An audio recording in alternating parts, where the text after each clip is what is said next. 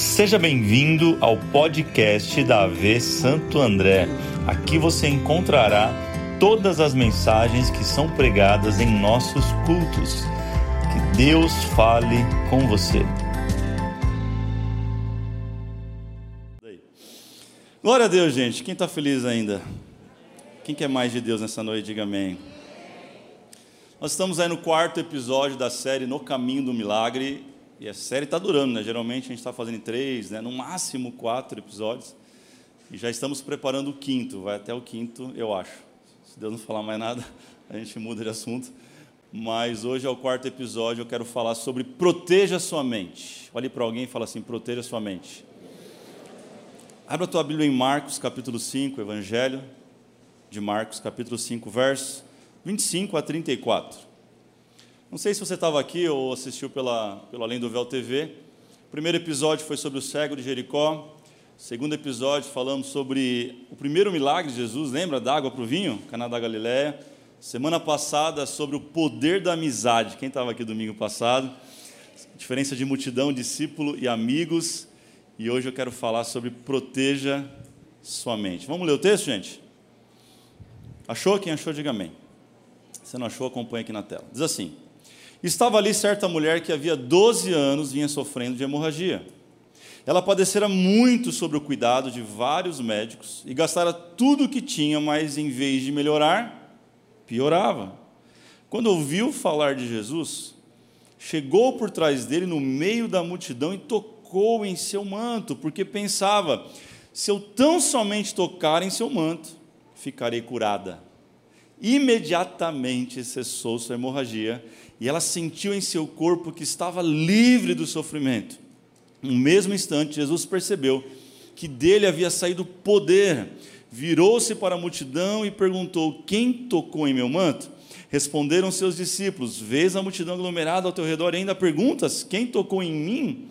Mas Jesus continuou olhando ao seu redor para ver quem tinha feito aquilo. Então, a mulher, sabendo o que lhe tinha acontecido, aproximou-se, prostrou-se aos seus pés e, tremendo de medo, contou-lhe toda a verdade. Então, ele lhe disse: essa frase é incrível, gente, ó, filha, a sua fé a curou, vá em paz e fique livre do seu sofrimento. Quem pode dizer amém por essa palavra? Aleluias. Celebre essa palavra, querida. A palavra que você celebra, ela vem sobre a sua vida. Vamos orar? Feche seus olhos. Pai, obrigado por mais esse domingo, por esses três encontros que tivemos hoje. Tivemos já alguns batismos nesse domingo, ó Pai, novas vidas desceram as águas, e aqui estamos para o nosso terceiro encontro deste domingo e cremos que essa palavra vai se renovar mais uma vez em nosso coração. Eu creio, o Senhor tem uma palavra pessoal, personalizada para cada um dos seus filhos que estão aqui, que estão agora também online com a gente. Ó Pai, fala, não há, nós cremos que não há distância, Pai. Não estamos juntos em corpos, mas estamos na mesma linha, online, conectados no mesmo espírito. Por isso cremos que o teu poder vai alcançar cada um de nós nesta palavra em nome de Jesus. Quem pode dizer amém, diga amém. Pega o teu celular, vamos lá, gente, vamos compartilhar essa palavra. Você que está aqui, você que está em casa, manda para os amigos, manda, manda para os grupos. Vamos fazer chegar mais longe essa mensagem. Eu creio, estou sentindo que Deus tem algo muito poderoso para fazer em nós nessa noite. Quem crê comigo aí, gente? Não dava para falar de milagres sem falar dessa mulher. Essa mulher, eu, eu tive assim, talvez um ano da minha vida eu, eu falei sobre ela, ministrando na estrada com Além do Véu. Eu amo essa palavra, para mim tem um, valor muito especial. Tudo bem que a galera do louvor, quando eu ia pregar, já saíam de canto, já falou, não, já sei o que ele vai falar. Era um ano, né, gente? Mas eu tenho um carinho muito especial. E não dava para falar sobre a mulher, é, sobre milagre, sem falar da mulher do fluxo de sangue. Quem, é, quem aqui nunca ouviu falar dessa história? Tem alguém? Que eu quero resumir para você. Não tem? Então vamos lá, vamos seguindo. Sabe, a primeira coisa que eu vejo é que essa mulher se tornou a protagonista da sua história. Sim ou não? Ela está contando a história dela. A gente está muito acostumado a contar o milagre dos outros. Eu quero te, te instigar, eu quero te encorajar para que você, a partir de hoje, é muito bom ser testemunha daquilo que Deus está fazendo na vida do irmão, sim ou não? É muito bom ser testemunha daquilo que está fazendo na vida da sua família e tal, mas melhor ainda é você poder contar aquilo que Deus está fazendo na tua vida. Eu quero declarar que você vai contar milagres daquilo que Deus tem feito na tua vida. Quem está comigo nisso? Quem crê nisso? Quem crê que nessa série, nesse tempo, o Senhor está fazendo grandes coisas, diga amém. Enche o teu coração de expectativa, meu irmão. Deus quer falar com você. Sabe, deixa eu falar um pouquinho da condição dessa mulher. Para você entender o quão precioso é o ensinamento que nós temos hoje. A mulher naquela época não é como hoje, que nós valorizamos, nós amamos, sabe? A mulher tem o mesmo direito, sim, dos homens. Ela não precisa brigar por isso, não. Nós entendemos isso. A mulher, ela precisa ter o mesmo direito dos homens se ela não tem. Ela tem que ser amada, tem que ser tratada com carinho. Amém, irmãos? Amém, irmãs? Amém. Amém. Mas não era assim naquela época. A mulher, ela ficava à margem da sociedade. A mulher, ela servia basicamente para procriar filhos basicamente para isso. E o detalhe é que ainda tinha um problema. Quando ela dava luz a um filho e era uma menina, era um problema. Quando era um menino, ok, é o que eles queriam. Mas quando era uma menina, isso era um problema para essa mulher. Só para você ter uma ideia, se fosse um menino, essa mulher, por ter dado à luz, ela passava durante oito, é, oito dias reclusa, afastada, uma espécie de quarentena, para só depois ela ser liberada. Oito dias. Diga assim, oito dias. É por isso que Jesus ele é apresentado no oitavo dia. Passa esse período, a purificação. Mas quando era uma menina, diz Levítico 12, 13 e 14, que precisava ficar durante 40 dias afastado. Daí que vem a tal da quarentena da mulher quando ganha o seu bebê, é dessa cultura, é dessa mentalidade. E o pior, quando acabavam os 40 dias, essa mulher tinha que ir até o templo pedir perdão a Deus pelos pecados que ela tinha cometido por ter tido uma filha. É isso que a Bíblia diz. É isso que está na cultura, enraizado na cultura judaica. Então imagina a situação das meninas naquela época, como elas cresciam. Sabe, a Bíblia não diz isso, mas eu quero conjecturar com algo que eu já li em livros históricos. A parte da Bíblia não vai falar que é bíblico. Deixa eu pensar. Quem quer viajar comigo aqui numa história, vamos lá. Mas alguns livros de apoio bíblico, eles vão dizer que essa menina, muito provavelmente, ela aos seus 11, 12, 13 anos, como toda menina, ela teve a primeira menstruação. E a menstruação não era considerada imundo, preste atenção. Não precisava afastar, levar para um lugar longe, não. Mas ela passou três, passou quatro, passou cinco dias, o período normal o sangue não parou de cessar. Uma semana, duas semanas, um mês, dois meses, aí já se tornou um problema, porque aí já a Bíblia vai dizer, não sou eu que estou dizendo, mas olha o que diz o texto de Números 5,2: Ordene aos israelitas que mandem para fora do acampamento todo aquele que tiver lepra ou que tiver fluxo, porque é considerado impuro. Esse pai tem que pegar a sua filha ir no meio da cidade gritando: Está chegando aí uma imunda, afastem-se.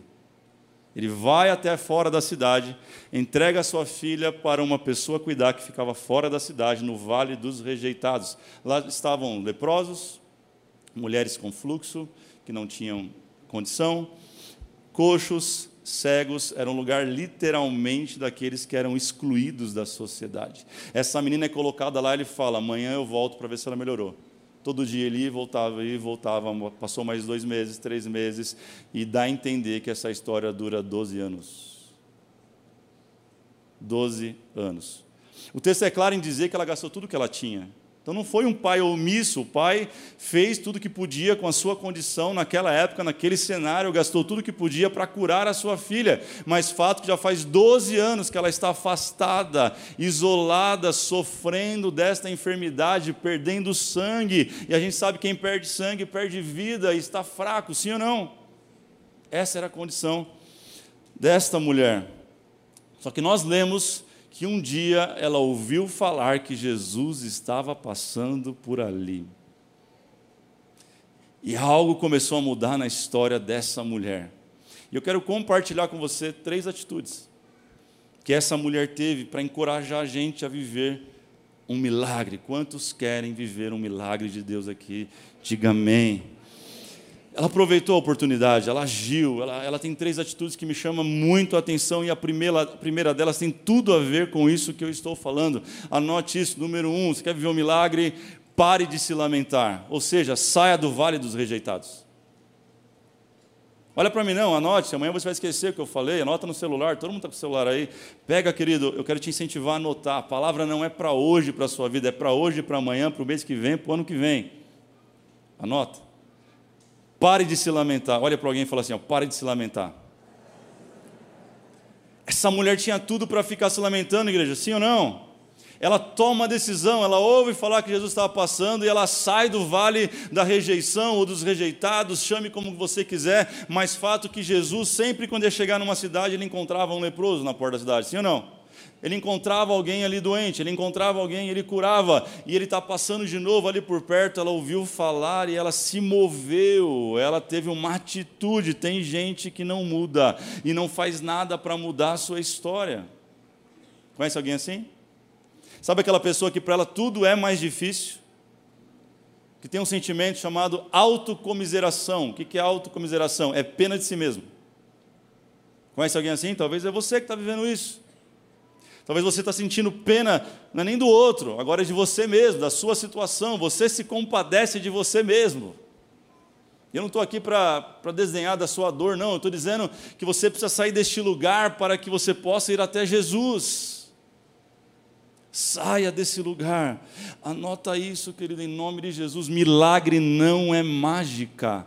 Milagre é o encontro do humano com o divino. Essa mulher dá uma lição para nós, ela sai desse lugar de dificuldade, de doença, de o falatório era só assim. Quanto tempo você está aqui? Ah, eu estou há três anos. E você? Eu estou há doze. Não, e você? Estou aqui há três meses, cheguei agora. Ih! Está longe ainda, estou aqui há doze anos já. Tem gente que é assim, conhece alguém que encosta numa fila de banco e começa a contar desgraça? Tem gente que consegue no elevador, em dois andares, contar uma desgraça. Conhece alguém assim? Talvez é você. Sabe, o Senhor está chamando a sua atenção hoje para você sair desse lugar. Ezequiel 2,1 diz assim: ó, Filho do homem, fique de pé que eu quero falar com você. Deus não consegue, nem Deus consegue chegar em quem tem sentimento de autocomiseração. Porque ele fala, você não ouve. Ele manda o papagaio falar, gente. O papagaio dá uma profecia para você. Você não, o papagaio está louco. Ele usa tudo que ele tem para falar, mas você finge que não ouve. É igual aquela história daquele, daquele cara que veio a enchente, ele subiu em cima do telhado. Sabe dessa história não? Encheu a cidade dele e ele não conseguiu escapar. Ele sobe no telhado para poder fugir da enchente não, e, não, e não morrer. Ele começa a orar: Deus, Deus venha ao meu socorro, Deus. Ele começa a orar, gente. Ele era até fervoroso. Ele tinha até umas palavras bonitas, ele orando. De repente vem um cara com uma canoa assim, de longe, viu que ele estava ali, vem remando, remando, chegou perto. Falou, cara, sobe aí, cara. Vim aqui para te ajudar. Ele falou, não, não, não. Pode ir que eu estou esperando outra ajuda. A gente quer que Deus se dobre a nossa vontade, mas escute isso: quer ouvir a voz de Deus, se coloque de pé, saia deste lugar do vale dos rejeitados e ouça a voz do Espírito Santo falando com você nessa noite. Ei, você é amado, você é querido, você é amada, você é querida, você não é um rejeitado. Jesus se fez rejeitado, Jesus sofreu na cruz para que nós fôssemos amados. Um amém, Deus, glória a Deus, irmão. Não essa era a palavra que eu queria ouvir nessa noite, né, pastor? Eu queria outra, uma mais fácil. Não tem, tem essa. Salmos 27, 10 diz: Ainda que um pai abandone seu filho, eu, o Senhor, jamais o abandonarei. Você não está abandonado e largado ao acaso, Jesus te ama incondicionalmente. Quem está aqui, que está feliz por isso, diga amém. Olhe para alguém e fala assim: chegou o dia de você sair desse lugar. Quem está entendendo isso, diga amém. Você está no chat, escreve isso. Saia do lugar, saia do vale dos rejeitados, gente. Sabe, o que fez essa mulher sair deste lugar? Eu quero falar com você. Algo que nós falamos muito e entendemos pouco. Algo que a gente às vezes acha que entende. A gente acha que a gente é religioso e tal, não, porque eu, eu tenho, né? Gente, foi fé que fez ela sair daquele lugar, não tem outra coisa. A Bíblia fala que a fé vem por onde? Ouvir e ouvir a palavra de Deus, mas a Bíblia também diz em alguns lugares que assim, quem tem ouvidos para ouvir, Por que, que ela fala isso? Porque tem gente que tem ouvido. Não é sobre ir numa igreja, assistir um culto, ligar num, num link de internet, assistir o que está rolando e, e, entrar por aqui e sair por aqui. Não, é preciso ter ouvidos para ouvir o que Deus está falando. É isso que gera fé no nosso coração. E Deus te trouxe para isso nessa noite, para encher o teu coração de fé, de expectativa, sabe? Hebreus vai definir 11, verso 1, que a fé é a certeza do que esperamos e a prova do que não vemos. Você conhece o texto, mas você precisa entender que fé não é simplesmente uma esperança. Fé, o texto está dizendo que é uma certeza, diga certeza. Fé não é argumento, fé é prova, fé não é sentimento, fé não é um arrepio que você sente. Nossa, hoje o louvor estava demais. Isso não é sinal que você tem uma grande fé, ou fé, pelo menos. Fé não é simplesmente uma autoafirmação, e, e eu vou além: fé não é em todo uma arma de ataque é isso que a gente aprendeu errado durante muito tempo sobre fé. Que fé é a forma de, quanto mais fé eu tiver, mais eu consigo de Deus o que eu quero. Então, se eu orar bem orado, se eu usar a palavra certa, se eu fizer igual o Harry Potter, pegar a varinha e falar, não sei a palavra que ele fala, vai acontecer. Se eu fizer aquela campanha. Quem está entendendo o que eu estou falando? Aí vai acontecer, aí não acontece, você fica frustrado e veio parar aqui.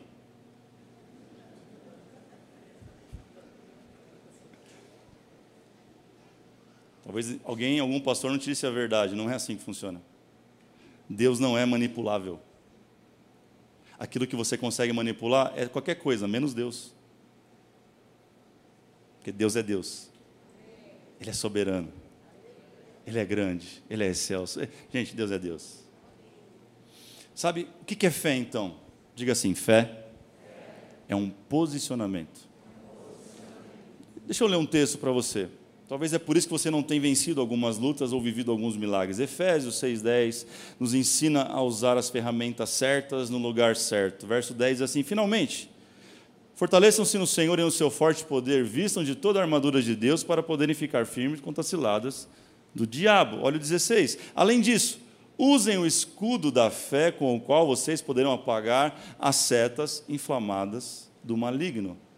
E a pergunta é muito simples: o escudo, além do Capitão América, ele serve para quê? Para ataque ou defesa, gente? E por que a gente fica o tempo todo tentando usar esse instrumento para o ataque? Ah, levanta o dedo e aponta que vai dar certo. Eu não estou falando, gente, ora. Oração é uma arma poderosa. Não estou falando sobre isso hoje, eu estou falando sobre fé. A fé, biblicamente, na sua maioria, no seu contexto geral, ela é algo de defesa. Aonde eu quero chegar? Eu quero chegar no verso 13 desse texto, diz assim: ó, Por isso, vistam de toda a armadura de Deus, para que possam resistir o dia mal e permanecer inabaláveis, inabaláveis depois de tudo isso. Sabe o que você precisa receber nessa noite? Uma fé inabalável, que pode vir a circunstância que for, que você não vai se mudar à circunstância. Você não entendeu? Você recebe uma ligação, foi demitido, você não muda. Você recebe um diagnóstico do médico, você não muda. Você recebe um pedido de divórcio, você não muda, porque a tua fé ela é inabalável, independente de qualquer circunstância que você está vivendo. É isso que essa mulher está ensinando para a gente. Aí Jesus está falando para ela: vai, filha, tua fé te salvou. O que, que é isso? Filha, o teu posicionamento te curou. Quer ver um milagre? se posicione em fé, não seja refém da circunstância ou daquilo que você está vivendo. Deixa eu dizer uma coisa para você: você não tem poder para decidir o que acontece com você. E aqui está o erro. A gente acha que porque a gente é evangélico, e como diria o Wallace, gospel, a gente está imune. A gente está achando que o evangelho é uma vacina que você toma e os seus problemas acabaram. Você não consegue controlar o que vai acontecer com você, mas a fé inabalável te ensina a responder como deve diante dos problemas. Eu não decido o que acontece comigo, mas eu decido como reagir àquilo que acontece comigo. E é sobre isso que você precisa entender nessa noite. Foi isso que, que tornou possível o milagre na vida dessa mulher e vai tornar o milagre possível na sua vida. Uma fé inabalável e constante. Quem crê nisso, diga amém. amém. Número 2, verso 27, diz assim: do texto de Marcos. Quando ouviu falar de Jesus, chegou por detrás dele, no meio da multidão, e fez o quê? Tocou em seu manto. Diga assim: tocou em seu manto. Olha a tal da multidão aparecendo mais uma vez para nós. Lembra que eu falei semana passada que multidão era um problema? Lembra ou não lembra? Olha quem está atrapalhando o milagre dela de novo. Quem, gente? Multidão, que atrapalha a multidão, é a caravana. Sabe, então, número dois, anote isso. Enfrente a multidão. Enfrente a multidão, escreve isso, anota isso. Você que está online, escreve isso. Sabe, você pode até ser fraco, você pode até estar fraco como ela está, estava, mas você não pode ser covarde diante da situação. Existem situações e milagres que vão ser vividos só por aqueles que se posicionam em fé e em coragem. Apocalipse 21, 8 diz que os tímidos, essa palavra no original é covardes, os covardes ficarão fora do reino de Deus. Onde estão os corajosos aqui? Onde estão os be brave? É sobre isso. É sobre coragem, é sobre coragem para enfrentar a multidão. Multidão fala de problemas, multidão fala de, de barreiras, multidão fala de dificuldade. Tem horas que seguir a Jesus não é fácil, tem horas que é difícil chegar em Jesus. Tem horas que é difícil viver o milagre. Não é tão simples assim, não é tão fácil assim. Mas eu tenho uma boa notícia para você: aquele que perseverar, aquele que enfrentar a multidão e tocar em Jesus, vai viver um milagre.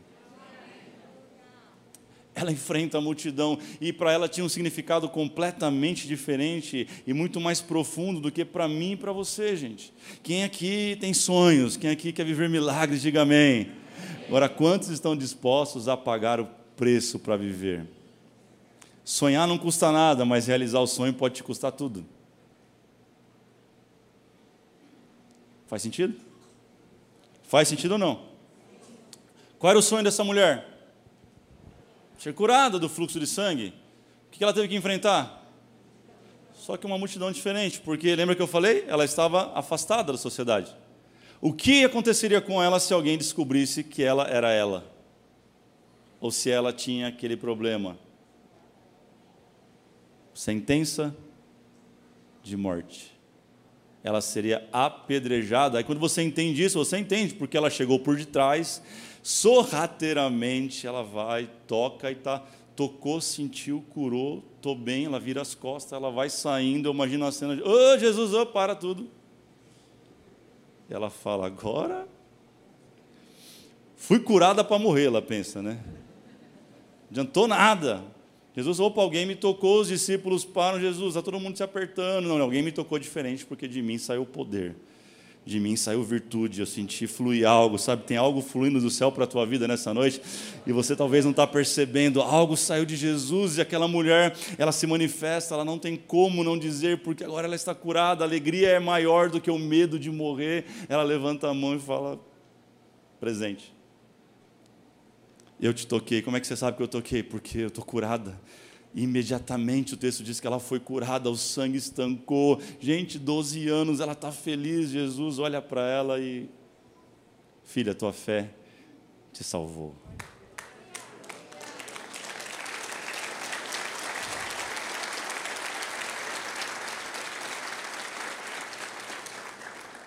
Isso é incrível, sim ou não? Tem algo mais incrível para mim nesse texto? A lei da purificação, ela vai dizer que aquele que estivesse impuro tocasse em alguém que estivesse puro, o puro ficaria impuro. É quase um trava-língua. Mas deu para entender? Agora aqui acontece um fenômeno. Eu chamo esse fenômeno de graça. O que é graça? Graça é uma pessoa chamada Jesus Cristo que andou na terra durante 33 anos. A graça está andando e quando essa mulher toca na graça, em vez da graça ficar suja, a graça purifica ela. Isso fala da salvação, isso fala daquilo que não é mérito, isso fala de algo que somente pela graça a gente alcança, mas isso é um outro assunto, gente. Mas anota isso no teu coração, ela vai contra a multidão, ela vai contra as leis, ela vai contra, ela vai contra tudo. Sabe, sabe o que eu aprendo?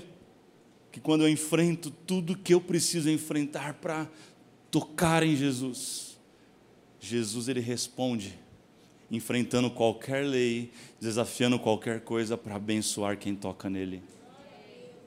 Eu não sei qual tem sido o tamanho da tua luta, o tamanho do teu desafio. Eu sei uma coisa, insista. Jesus está olhando para você. A Bíblia diz que aqueles que se aproximam de Jesus, ele, ele é galardoador daqueles que o buscam e o temem. Jesus está olhando para você, só esperando você tocar nele, com o coração certo, na hora certa, da maneira certa, para ele liberar algo sobre a tua vida e mudar a tua história de uma maneira completa, total, gloriosa, que você jamais imagina, gente. Ela foi curada quando tocou em Jesus. Terceiro lugar e último, termino aqui talvez é o mais importante. Ela só viveu o milagre porque ela fez algo muito interessante. Ela guardou sua mente. Olha o que diz verso 28. Lê comigo. Coloca para mim, por favor, na tela. Quero que você grifa esse verso, que você anote com aquela caneta bonita fluorescente que você tem, marca texto. Olha o que diz o verso 28. Porque pensava, porque pensava, se eu tão somente tocar em seu manto, ficarei Vamos ler junto isso? Um, dois, três.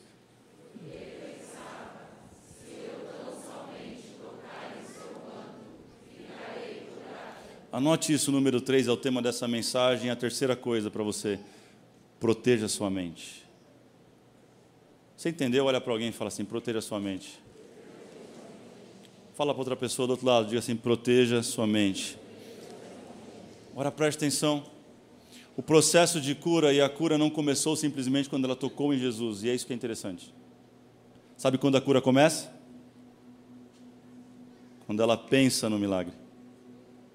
Porque eu pensava, se eu tão somente tocar no seu manto, serei. Como que está a sua mente? Quais são os pensamentos que estão passando na sua mente nesses dias? Como que está a tua cachola no meio dessa tempestade? Qual é o tipo de pensamento que você tem tido na sua cabeça? Eu não falo sobre pensamento positivo, mas eu falo sobre um processo de cura. Segundo Coríntios 4:16, não precisa abrir, tem um texto assim: Por isso não desanimamos. Embora exteriormente estejamos a desgastar-nos, interiormente somos renovados dia após dia. Sabe, ela pela fé gerou uma expectativa. Apesar de toda a circunstância, do histórico de 12 anos, do, do, trauma que ela sentiu, que foi um absurdo que ela sentiu durante todos esses anos, essa mulher, ela se manteve saudável, mente saudável. Porque ela conseguiu pensar no milagre, gente. Ela, ela tinha tudo para pensar: ele é só mais um. Eu vou até lá tentar, eu vou lá, vou, vou dar uma migué, vou ser ninja, vou passar no meio de todo mundo, vou, vou lá trocar uma ideia com ele, quem sabe ele resolve meu, meu problema. Ela podia pensar nisso, porque ela tinha batido em tantas portas de médicos naquela época. Ela, o texto diz, ela gastou tudo, ela, ela, ela gastou seus recursos. Talvez você está aqui hoje, você também gastou recursos, tudo que você tinha na sua vida, financeiro, emocional, e até religioso. Você bateu em tantas portas, expressões religiosas e nada resolveu a tua vida. E essa mulher podia estar nesse contexto, mas ela não. Ela estabeleceu um pensamento, uma rota e foi direto em Jesus. Isso me chama a atenção, não sei você.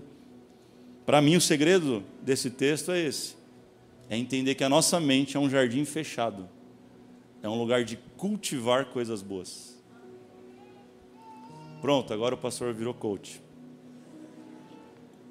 Tem um conceito no, que é o tal do mastermind. Quem já ouviu falar sobre isso? Essa mulher que inventou. Para mim, ela que inventou isso aí. Estou brincando, foi Paulo. Filipenses 4,8 diz assim: Quanto ao mais, irmãos, escute isso, Bíblia. Tudo que é verdadeiro, tudo que é honesto, tudo que é justo, tudo que é puro, tudo que é amável, tudo que é de boa fama, se há alguma virtude, se há algum louvor.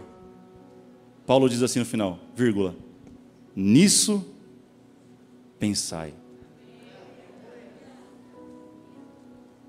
A tua mente é o teu jardim fechado.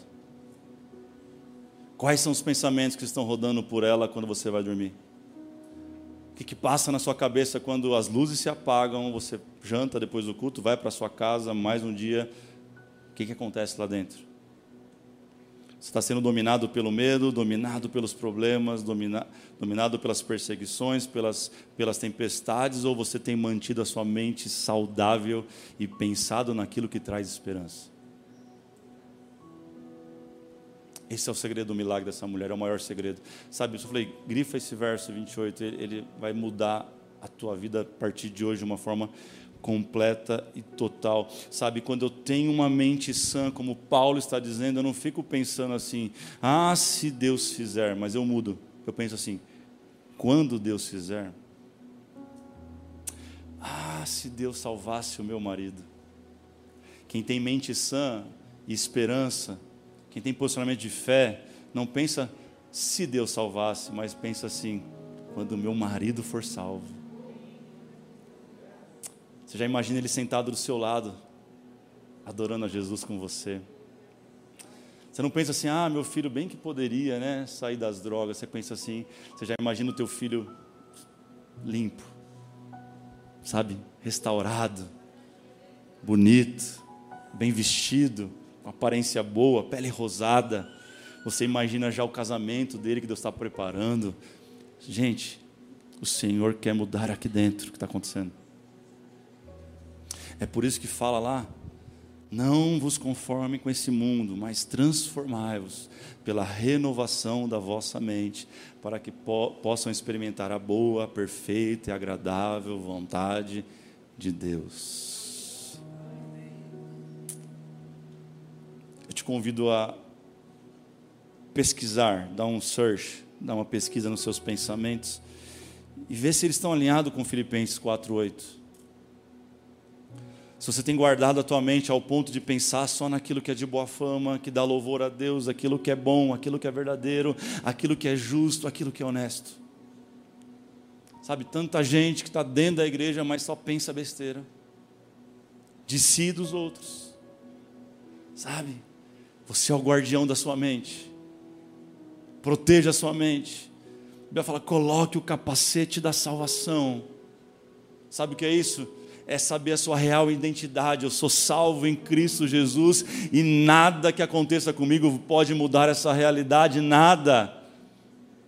A gente não vive mais em função de uma vida de 80 anos, a gente vive em função agora da eternidade. 80 anos vão passar. Para você que é jovem, 60 anos vão passar. Para você que já está com 50, 60, 30 anos vão passar muito rápido. Mas existe uma eternidade. Só aqueles que estão vestindo o capacete da salvação conseguem ter uma mente protegida desses problemas que nós vemos aqui. No mundo teremos aflições, mas tem de bom ânimo, diz o Senhor. Eu venci o mundo. Mantenha-se firme inabalável. Se coloque de pé, eu quero orar com você. Sabe, o milagre às vezes não nasce em mim, mas ele nasce de mim. Milagre não é fruto de sorte, mas milagre é fruto de fé. Diz uma coisa para você: quem tem fé não precisa de sorte. Não precisa de sorte, nós temos fé. Aprenda hoje que a esperança ela é um solo fértil onde a fé cresce. Onde a fé cresce. Minha oração que o Senhor tenha falado com você, mas eu quero orar por alguns ainda. Alguns que foram tocados de uma forma profunda por essa palavra. Eu sei que não são todos e nem a maioria. mas eu sei que alguns o Espírito Santo foi foi muito minucioso nessa noite. Essa noite talvez ela é sua.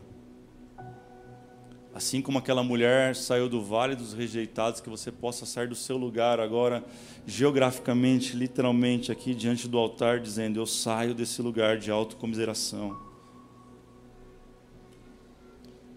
Se você é um desses que veio buscar um milagre e recebeu uma instrução clara do Espírito Santo, sai do teu lugar em nome de Jesus, venha diante do altar. Se você está em casa, se você está em casa assistindo esse vídeo agora, online, ao vivo ou depois, sabe, se ajoelhe agora onde você estiver e fale com Jesus, Ele vai tocar o teu coração aonde você estiver. Em último lugar, eu aprendo algo. A Bíblia diz que ela gastou tudo que ela tinha, sim ou não? Sabe, eu aprendo que quando os recursos humanos e terrestres eles acabam, o Senhor entra com os recursos do céu. Do céu. Queridos, a gente não pode viver como aquele que não conhece a Cristo vive. A gente pode passar os mesmos problemas que qualquer um pode passar. A gente não pode pirar a cabeça como alguns piram. Você está me entendendo? Você tem o escuro da fé. Os dardos inflamados do maligno não têm poder sobre a tua vida. Sabe, talvez são fofocas contra a sua vida, elas não têm poder de mudar quem você é. Elas apenas falam de quem falou a fofoca e não sobre você. Talvez você está se sentindo injustiçado. O Senhor fala muito claro no meu coração de algumas pessoas injustiçadas. Bíblia fala: bem-aventurado aqueles que têm sede de justiça, porque serão saciados. Mas também fala que a nossa justiça para Deus é como um trapo de imundícia. Deixa eu falar o que é o trapo de imundícia. É o mesmo pano que essa mulher usou durante 12 anos. Se é que você me entende. Ou seja, a nossa justiça não é a justiça de Deus. Sai desse lugar de autocomiseração. Sai desse vale e permita o Espírito Santo te curar neste lugar. Eu quero orar com você. Sai do teu lugar se alguém ainda. Ou se você preferir, se ajoelha aí no seu lugar. Vamos orar. Bastou um toque, gente, para essa mulher ser curada. Bastou um toque para o cego enxergar, bastou um toque para o leproso ser limpo. Bastou um toque para o paralítico andar, bastou um toque. Nós cremos que o Espírito Santo está te tocando e que você está tocando. Há um encontro poderoso neste lugar do divino com o humano. Você está no lugar certo, na hora certa. Comece a falar com Ele. Você que está aí, levante as suas mãos. Comece a orar por essas pessoas que aqui estão. Sim, Espírito Santo. Sim, Espírito Santo. Reveste-nos e veste-nos com o escudo da fé nesta noite. Sim, Deus. Sim, Deus. Revista os teus filhos com o escudo da fé, para que possamos permanecer inabaláveis e que no dia mal, no dia do, dos dardos inflamados, no dia da guerra, no dia da batalha, a gente permaneça na posição ao qual o Senhor nos chamou, Espírito Santo. Ei, Espírito Santo, vem. Tu és escudo, tu és proteção para cada um dos teus filhos. Nós não confiamos na economia de um país ou no governo de um país, a nossa confiança está no Senhor. Nós não confiamos em nós, na nossa capacidade, não confiamos no nosso intelecto, nossos contatos, mas nós declaramos que a nossa confiança, ela é do Senhor. O Senhor é confiável, o Senhor é amável, o Senhor é bom. O seu amor dura para todos sempre. Levante as suas mãos e cante isso que você confia nele acima de todas as coisas. Eu acima